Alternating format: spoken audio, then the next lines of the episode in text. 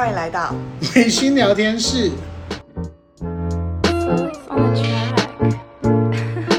今天我们是闲聊特辑，来跟大家分享一下最近我们都经历了哪些事情。对，其实原本我我是很想要问 Jennifer，就是你的心理师带你读读书，究竟发生了什么事？哎，已经多久没有更新？一个月。八月五号到现在吧。你比我清楚。对啊，怎么会这样子？现在几几月？哎，现在已经十月二号了。对啊。哇，那快两个月。呃，从上一次我们有一集是专门在介绍心理师带你读读书这个 podcast 之后呢，嗯、我就没有更新了。我一直有想要帮，就有在，因为我因为我们是同一同用一个后台，对，我们是同一个账号，然后同一个后台，然后我们开两个节目，所以 Jimmy 也可以看得到我心里是读读书的这这更新状况还有所有的数据的。因为其实我们那一集就是跟大家讲说 Jennifer 新开了一个频道这件事情呢，那一集贴出了之后的一个礼拜之内，我就会一直截图给他看，说，哎，你看，就是你那个戏是读读书根本就没有更新，结果那个下载数还大幅成长。对，我说你什么时候再更新？我就一直帮大家敲碗，因为我就想说，我们发了宣传，然后。确实，那个时候看到那个下载数，就一下到八八八百趴，哎，八百趴的意思就是比之前猛爆性成长，就是比之前多八倍下载，就比没有那一集还没有发出之前，对，多了八百八倍的对的下载数。结果呢，所以我就一直问他说，到底为什么你东西还没出来？嗯，然后你到底还？就是你你你到底最近在忙什么？对，然后 Jennifer 就一直跟我说啊，最近很忙啊，然后没有什么心力读书啊，然后，所以我们呃有一天我们聊天聊到的时候，Jennifer 就说，不然来帮他换一个新名字好了。嗯，然后我就帮他取了一些不是很好听的名字，例如心理心理师带你烧烧书。干脆把书烧了，是不？心理师带你烧烧书，心理师带你撕撕书，心理师带你把书拿来当卫生纸。好啦，心理师带你把书拿来订便当。没有，我跟你说，为什么会卡关？有几个原因，其实两个大概，一个就是因为接下来我念完的那一页开始，下一个小节是在讲一些研究的东西。然后我就心里一直纠结，说我要把那些研究也分享过一次吗？我已经看完了，但是我也要把它重点摘要出来给民众们知道说，哦，前面的脉络跟前面的研究铺陈是怎么样，所以后来怎么怎么样，还是我就是要把这一段拉掉。然后直接讲后面的重点是怎么样？可是就是后如果讲后面的重点，前面的铺陈又没有的话，好像显得那个张力也不太够，就大家会不知道之前心理界的研究进展了哪，就是发生了哪些。就觉得有一个断层就是了。对。但我想这是借口啦，就是可是这个是 让我确实就是 有一点点卡住，就是想说呃下一集到底要怎么规划跟安排下一集的主轴，因为我其实每次都会自己帮他重新设定一个主题，然后也用我自己的观点去重新帮他诠释诠释三个或者几个大重点这样对，所以就这一段让我有点想说。我要怎么诠释这样？但其实我重点，我重点已经画出来了，就是一直没有去把它录出来。你看，就是做社群媒体不认真。对，而且你你知道，就是自从我们那一集介绍。心理师带你读读书，这个趴开始出来之后，我觉得 Jennifer 承受了很多来自我的压力，你知道吗？没有，我觉得这是很好的督促。你知道为什么吗？因为其实这个这个频道还有你的督促，我还至少都把接下来的段落看完，有画好重点，我只是还没有录而已。你知道我的个人粉专。已经停摆了，大概一年吧。他就只负责转文。我跟你说，最神奇的就是每天都还是有新增浏览次数。我想说，是谁来看啊？是哪些伙伴们啊？就是感谢他们呢。而且这段时间我做了什么样的事情呢？就例如说，像如果我，呃，如果大家还记得上一集最后是怎么结尾的吗？就是我问 Jennifer 说。呃，等看完了是就是他成为一个人这本书之后，他接下来会想要读什么学派的书？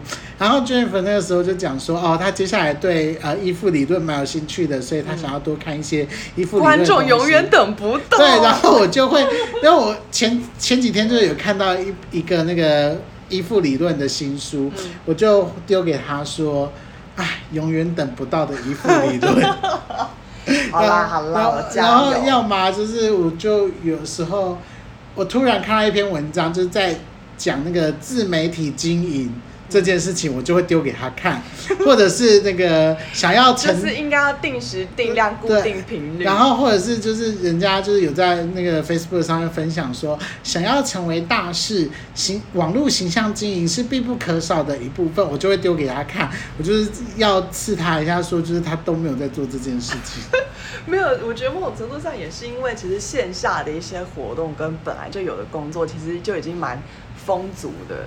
然后生活各个方面也都很平衡的时候，就觉得哎，好像不太需要这一块来，就是在在帮自己增加曝光还是什么的。我就觉得现在其实各方面都已经很好啦。所以现在是要废台了吗？没有没有啦，倒好。但是感谢 Jimmy 还有大家对我的支持。就像我每次看到我的这个频道还有增加收听数，跟我的粉砖还有增加阅览次数的时候。我都有内心再一次的鼓励自己，还是要不是愧疚吗？也从此愧疚，也同时鼓励自己，还是要做一下这些事情。OK，那那你刚刚说的是第一个原因嘛？那第二个呢？嗯，第二个原因是因为在其实，在网络以外的世界，呃，其实我觉得跟我个人的这个生命经验也有点关系啊。以前我是很着重。就是每一天一定要发文，然后建立一下自己的形象，然后有什么演讲还是去参加什么重大活动，就一定会 po 文，然后一定会写心得。可是现在我觉得心情有点改变，因为我会觉得好像不需要，就是一定要在网络上面证明自己什么，或者是一定要给别人看自己做了哪些事情。我就觉得现在自己做的各方面的事情其实很不错，然后现在实际上有人。在现实的社会中有看到，有被肯定，我觉得也很够了。就是所以我没有觉得一定要刻意的去凸显自己完成了哪些事情。那你被肯定了什么？啊？被看到跟被肯定了什么？哦，如果要说一件比较具体的事情的话，是最近我参选了，参选的，参加了这个台中市第二届青年咨询委员的这个甄选。然后有录取，所以接下来我就会是第二届正式的委员。就是我觉得今天，呃，在听这一集大家真的是很幸运，因为在三百多个甄选人里面，就是你们现在就听到两个人的声音。对对对，只是我是落选人，然后 Jennifer 是当选人。没有，那是因为你准备资料准备的很临时，好不好？而且人家要求你一定要准备的东西有一个缺啊，你根本就是没有认真准备。那一天就是有一天我们在跟朋友吃饭的时候，因为呃是我们在台中市政府就已经当第一届的青年委员的朋友跟我们讲说甄选这个资讯的，然后那时候才七月底而已。嗯。截止拖啊，截止日期是九月，嗯，对。然后我那个时候就想说，啊，就是好忙啊，然后暑假也有一些别的事情要做啊，要要去健身房啊什么之类，我就一直觉得说啊，时间还很长嘛，还一两个月这样子，我就没有急着去写那个东西。我什么时候想起来呢？是九月二号的晚上深夜，然后九月四号的。凌晨十二点就是缴交期限，嗯、也就是说我只有不到十不到一天的时间，可以把它生出来。嗯，呃、我那个时候就是简单就填了一下，然后他还说要上传推荐信。对。可是我一天的时间，我去哪里生推荐信出来啊？嗯。对，所以我就就推荐信那一栏就是空的，然后嗯，资料也不是说很完整啊，但我就想说，好啦，就是。你知道志在参加，嗯，对。我跟你说，实际第二个部分是团体面试。那其实进入到团体面试的那些伙伴们，每一个在自我介绍的时候，其实我都觉得哇，大家真的是哇，原来有那么多人真的是投身在这个 NGO 的机构团体，然后在帮偏乡或者一些比较弱势的的单位在服务，然后还有一些呃什么偏向的那个小朋友的资源啊，或者是国际交流的资源啊，其实我，比我想象中是有很多人都在做这些事情欸。那你怎么上的？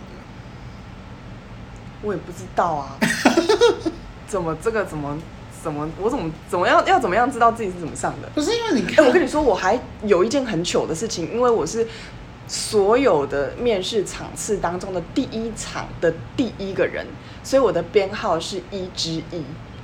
那我们的团体面试的进行方式是会先有。六到八个人先进入到一个房间里面，那个房间里面前面围着一个么字形的么字形上面全部都坐着评审委员，评审委员有换日线的这个执行长，然后有这个教育局的副局长，有劳工局的这个也是重要的长官，然后劳工局、社会局、教育局都有派长官来，然后还有这个。反正就是很多重要的长官就是坐一圈这样，还有什么工会的啊，类似这样，然后就是每一个人有一分钟的时间可以自我介绍，嗯，然后所以我就是第一个自我介绍的。那我第一个自我介绍结束之后呢，第二个是接着这个某某立委的助理，然后你也知道立委助理。就是通常都是非常能言善道，然后通常就是丹田都非常的有力，然后讲话就是也慷慨激昂，对对对对对对对对，所以我就当下想说啊，完蛋了，显得我的声音好像太柔太小声了，而且人家就是一轮到他就立马站起来说。各位委员，各位长官们好，怎么怎么样？然后我就是还坐着，你知道？然后因为后面的人都看到说第二个有站起来，后面的人全部都站起来，说我是唯一就是自我介绍只坐着讲。但是我想说，完蛋了，是多失礼的事情，会不会就是因为这件事情，然后就落选了呢？然后后来，这就是结束这一趴之后，我们就要进入到第二趴，是议题讨论，就是。我们因为是一之一小组，所以我们就是先坐进去这个第二间的这个教室。那后来我们还要等待好几批的这个六到八人，然后总共我们要有三十个人会进入到第二间的这个教室，然后分成三组，十人一组。那我们一组里面就是要抽题目去讨论，就是所有都是关于我们这组抽到的是，呃，因为疫情期间有这个通那个这个什么通讯的线上。课程，那线上教学就是开始蓬勃的发展嘛。那当疫情比较趋缓之后，这个线上教学的优势跟缺点在哪里？那有没有延续的价值？还有未来对教育还有对青年的影响会是什么？这样，那所以就就这个议题，我们去做呃讨论，大概有二十分钟的讨论吧，二十到三十分钟讨论，然后最后每一个小组也只有一分钟的时间可以分享结论。这样，我觉得我们这组做的蛮棒的一点是，我们没有特别选一个人去上海分享，而是因为我们在讨论过程当中，大家已经自动去有点呃分工分工，而且你知道，其实很短的时间内。根本我忘记是不是三十分钟有这么久哎、还是其实因为我们就觉得时间好短，好像没有三十分钟，反正讨论时间也很短，就对，就是我们根本没有时间好好去分分析说哦题目到底是什么，然后谁来讨论什么，然后就都都没有，就是一切题目抽下来就啪，大家赶快开始，然后有几个人就开始讨论优点，就是线上教学的优点，有几个人就开始去用那个便条纸来写缺点，然后。因为有很多优点，肯定就会同样的。然后有一些人，我就是那个自主开始说，哎，就是有谁是讲那个时间便利的，时间便利的便条纸，我全部把它收集在一起，然后就变成同一列。归纳型。对对，我是归纳型的这样。然后后来我又去发现说，因为有的人就开始说，哎，那缺点可以怎么检讨跟怎么改进，怎么样去想这个策略方案来，就是。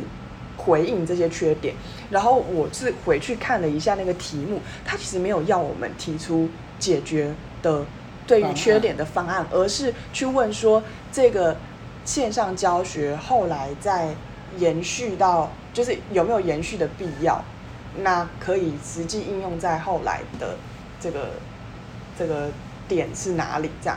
所以我就再教邀，就是请大家再看看题目，说其实我们要讨论跟最后要表达的是这个，而不是要去把它聚焦在方案缺点要怎么样改进这样。对，就是你还要再聚焦就是。对，我做了就是这两件事情啦，就是去归纳跟后来的聚焦提醒，当然我们正确的方向。然后所以后来我们确实也有讨论到说，哎，那完蛋了，就是谁要上去？可是因为当下的大家其实都有前面都有自己。的分工，就自己最熟悉的人是最熟悉优点是哪些的人的时候，最熟悉缺点是哪些。那确实也有一个伙伴是，他开始很迅速的，就是画了一个表格在空白纸上面，然后就说好，缺点、优点我们写三个，我们觉得最重要的，然后缺点我们写三个最重要的，因为到最后有一分钟要报告嘛。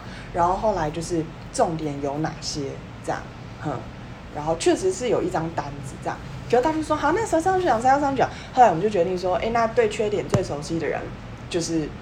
呃，又对优点最熟悉的人一起上去讲这部分，然后所以每个人上去都大概分配到二十秒、二十秒、二十秒，对，然后就结束这样。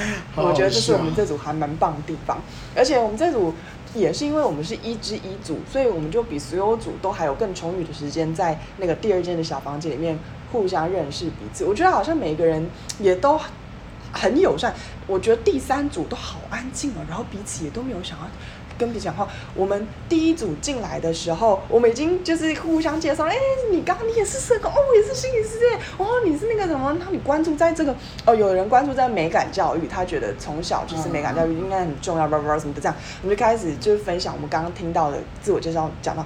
然后那个第二组也进来了，可是第二组就一样在听我们 这组在讲什么，他们没有自己 开始。他们没有一个主一个主题。对对对，然后后来是他们中间才看也看慢慢开始，然后但就是到最后那个第三组，他根他们根本就是超安静，然后从头到尾就是结束之后，他们也就各自散。然后我们第一组是最活络的，是我们到最后还留下来拍照，然后还互立即互拉了一个赖群组。这件事情还有在新闻稿上面呈现，他是说、哦啊、哇破。除了以往面试，然后彼此是竞争关系，很焦虑、很紧绷的那个气氛，就是现场的就那个面试委员们，甚至就是还彼此拉起了裙子，互加好友，然后互相拍照，留下了就是深刻的印象，然后破除这个僵硬的氛围什么的。可是我觉得你应该扮演很重要的角色吧，因为其实你还记不记得我们之前去朝阳面试的时候？哦，对，你跟我一起面试过哎。我们我们一起场面试的时候，不是有一个临床心理师，嗯，就跟我们讲说，哎、欸，你们智商心理师面试的场合都那么欢乐吗？因为是因为我吗？不是，他就讲说他们临床心理师在面试的时候，每个人都西郎讲着，嗯，就是都都对，第三组就是这样。对，然后他就说他他。他看我们智商心理师就是聊得还蛮开心什么之类的，然后还换赖，然后还还说，哎、欸，你刚被问到什么问题？而且都还很愿意分享。我跟你说，我跟你说，刚刚讲的是什么？第一题什么？第二题是什么？你们等一下进去的时候可以参考一下。很好笑，很好笑。然后我就在想说，其实 Jennifer 本身是一个蛮有渲染力的人。我觉得真的是我们那一组的组成的蛮好的，而且我们这组至少到最后好像其实大家都有上。哦，真的，对，那就刚好变成工作群组了。哎，也是，但是我们会分到不同的小组，我们有社会文教组，有国际发展组，还有什么经济什么组，会分三个组。所以简单来说，你现在就是一个做大事的人。没有没有，其实我们在做的事情也是偶尔去参加会议，然后我们就可以。根据诶，我们目前在自己的工作领域当中有发现什么是觉得可以更好的，然后可以提案给政府，然后当下就是讨论嘛。那大家讨论之后，可能诶可行不可行，可能到最后决议是什么，然后可以提交给政府。其实，在第一届我有看记录，其实大大百分之八十的提案是都有通过执行的，所以我觉得这个是蛮好的。就是我们实际上有什么建议的时候，是可以很直接的传递到这个。政府长官就是主管机构里面去，那同时也可以把现在政府有没有在推行的一些对青年有益的策略，或者是有一些比较好的活动，是可以直接传达给我身边跟我接触到的人。对，嗯，这个其实就是青年委员的角色啦。对啊，其实我们就是这呃这几年吧，这几年其实一直有人都在推说公民参与、公民参与这种东西。对对对。那其实我觉得参政好像对大大部分人来说都是一个很遥远的东西，然后会有很多恐惧感、啊。比较 heavy 吧。对，然后就觉得说啊，是不是要选举，是不是要怎样之类的？可是其实我觉得，呃，像。透过这个青年委员的甄选，跟刚刚 Jennifer 讲说啊，提案通过的比率什么之类的，其实参政并没有你想象中那么困难，它其实就是一个，就是你愿意多花一点额外的时间，然后来去做一些，就是看看能不能改变政策方向。我觉得它比较不像是一个呃政治动作，比较像是一个。社会发生吧，对啊，就像实际的提出，然后实际看有没有办法做一些改变。就是对啊，就像前阵子，哦我们可能也会在 Facebook 上面讲说，嗯，就是疫苗应该要怎么样分配，可能会比较好一点啊，或者是呃，我们防疫要怎么样，怎么样会不会比较好一点啊？口罩可以怎么戴啊，什么之类的。而且我跟你说，这个委员的年龄啊，是从十五岁到三十五岁。对。所以你知道很妙的是，我们也会跟一些高中生。开始，那蛮好玩的啊。对，但是你就会知道说，哎，高中生在意的事情，有时候真的是蛮奇妙的。像是？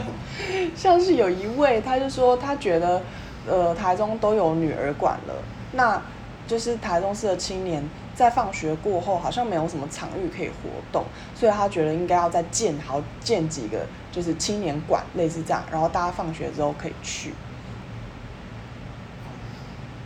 那也是一个蛮有趣的想法。对，虽然点应该蛮难找的吧。对，而且应该还要花蛮多钱的。可是这对啊，这是他的想法，跟我觉得也许他是很很多青年，也许会有这个感受跟需求吧。是，我觉得他就是他会觉得他会觉得没有一个归属他们的地方，在放学之后，就是每个人用自己的角色跟看出去的视野，就是嗯，真的能够表达出来，然后去试着影响看看。